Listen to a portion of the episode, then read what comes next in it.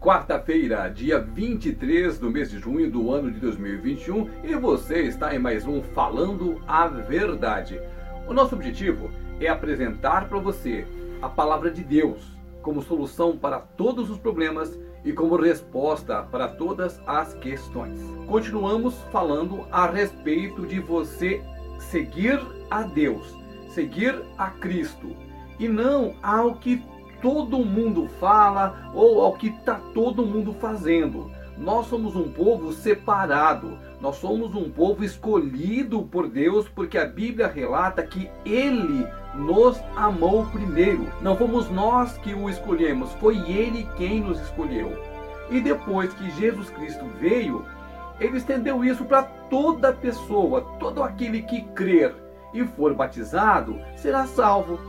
Então, se você crê em Cristo, continua em Cristo e vai até o fim com Cristo, o seu destino será a vida eterna com Cristo. Você vai ficar no bem bom. Só que, infelizmente, há pessoas pregando um falso evangelho. Daí a necessidade de você falar a verdade. E qual é a verdade? Esta aqui, ó. Qualquer palavra que você pegar deste livro é verdadeira. Você só não pode pegar uma palavra isolada e interpretar de maneira errada. Toda a Bíblia ela é perfeita. Mas os versículos você deve ler um antes, um depois e interpretar da maneira correta. Mas o que nós temos para você hoje é um alerta. Cuidado com os falsos profetas. Cuidado com as falsas igrejas. Infelizmente, há um evangelho sendo pregado que diz que você é a coisa mais importante e é mentira. A coisa mais importante é Jesus Cristo.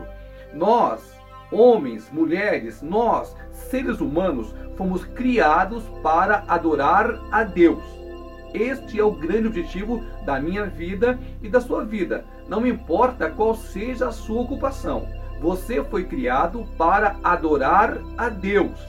Você não foi criado para ser milionário. Você não foi criado para desfrutar das coisas do mundo. Você não foi criado para ficar esbanjando. Essas coisas são prazeres deste mundo. E este mundo, ele vai ser julgado. Então, quem gosta das coisas deste mundo e aplica o seu coração a essas coisas, ficará aqui no mundo. Mais uma vez, eu vou deixar bem claro que não é pecado o cristão ser próspero. Não é pecado o cristão se dar bem na vida, desde que ele faça isso em Cristo. Se você conseguiu a sua riqueza por meios legais, fruto do seu trabalho, qual é o problema?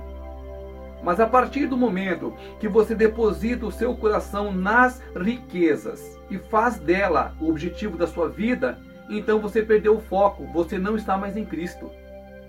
A Bíblia, ela é bem clara. Nós devemos ficar sempre buscando o reino que está por vir, o reino de Deus. Então, quanto mais você dá esmola, quanto mais você se compadece dos mais fracos, quanto mais você se preocupa com os filhos de Deus que ainda não foram alcançados pela graça de Jesus, mais rico e mais poderoso você vai ser no reino de Deus. A Bíblia é assim. Ela diz que você tem que procurar imitar Jesus Cristo. Tudo que você faz que não é no direcionamento do Senhor Jesus não vale nada, não serve para nada. E quando você morrer, você será julgado e você não ficará com Cristo. Por quê? Porque você não foi fiel. Mas onde é que está isso na Bíblia? Está na carta segundo escreveu Judas. É um único capítulo, é uma carta bem curtinha, mas cheia de revelações do Espírito Santo. Diz aqui no versículo 17 a seguir: Vós, porém, amados, lembrai-vos das palavras anteriormente proferidas pelos apóstolos de nosso Senhor Jesus Cristo, os quais vos diziam: Nos últimos tempos haverá escarnecedores andando segundo as suas ímpias paixões são estes os que promovem divisões sensuais que não têm o espírito. Infelizmente, é isso que nós temos visto nesses atuais dias. Pessoas pregando o evangelho para adquirir riquezas. Pessoas construindo Babilônias, elefantes brancos, enquanto que o povo de Deus perece. Você já imaginou um pastor que não cuida das suas ovelhas?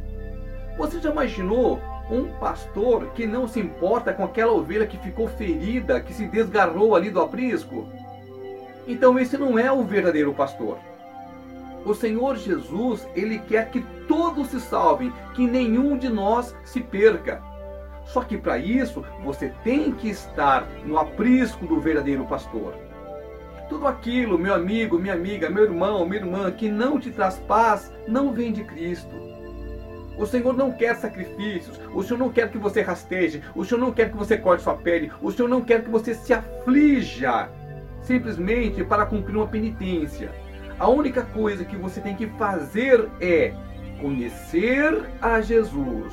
João 8,32: Conhecereis a verdade e a verdade vos libertará. Estamos passando por tempos difíceis, não só por causa da pandemia, mas pela grande sensualidade que existe no mundo, a maneira como o mundo se tornou sedutor, convidativo, quase que irresistível. As coisas que nós consideramos certas, o mundo diz que é errado e é uma grande parte dos cristãos embarcando nessa onda. A igreja, ela não é feita de modinha. A igreja ela é feita da palavra de Deus. Quanto mais fiel você for à palavra de Deus, mais contrário ao mundo você será. E você não será popular, as pessoas não vão querer ficar perto de você, elas não vão querer ouvir a sua verdade. Por quê? Porque isso acusa, porque isso incomoda, porque a palavra de Deus diz o que é pecado. A palavra de Deus ela é taxativa sobre alguns assuntos. E o mundo diz que é permitido, que é legal, que é bacana. Só que o mundo não diz que essas coisas levam para o inferno. As igrejas precisam voltar a pregar sobre pecado, sobre santidade, sobre amor de Jesus Cristo. E essas coisas, infelizmente, estão sendo trocadas por palestras motivacionais, por pregações é, que incentivam você a querer as coisas no mundo, que vão incentivar você a lutar por coisas perecíveis. E a Bíblia diz que nós temos que lutar por coisas que não perecem no reino de Deus. A paz, o amor, a compreensão. Olha quantas famílias estão brigando. Olha quantos casais estão separando. Quanto subiu a violência Agora, por exemplo, estamos no mês de junho do ano de 2021.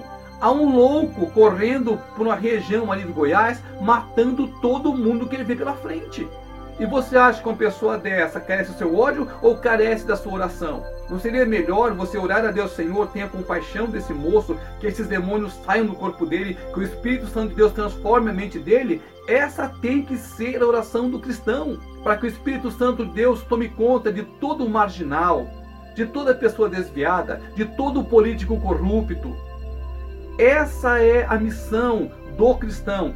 Esta é a unção do Senhor sobre o cristão. Para que nós coloquemos a vida de Jesus no coração de todas as pessoas. Tudo bem, o cara é um bruto. Matou, estuprou, arrombou casa, invadiu. E aí?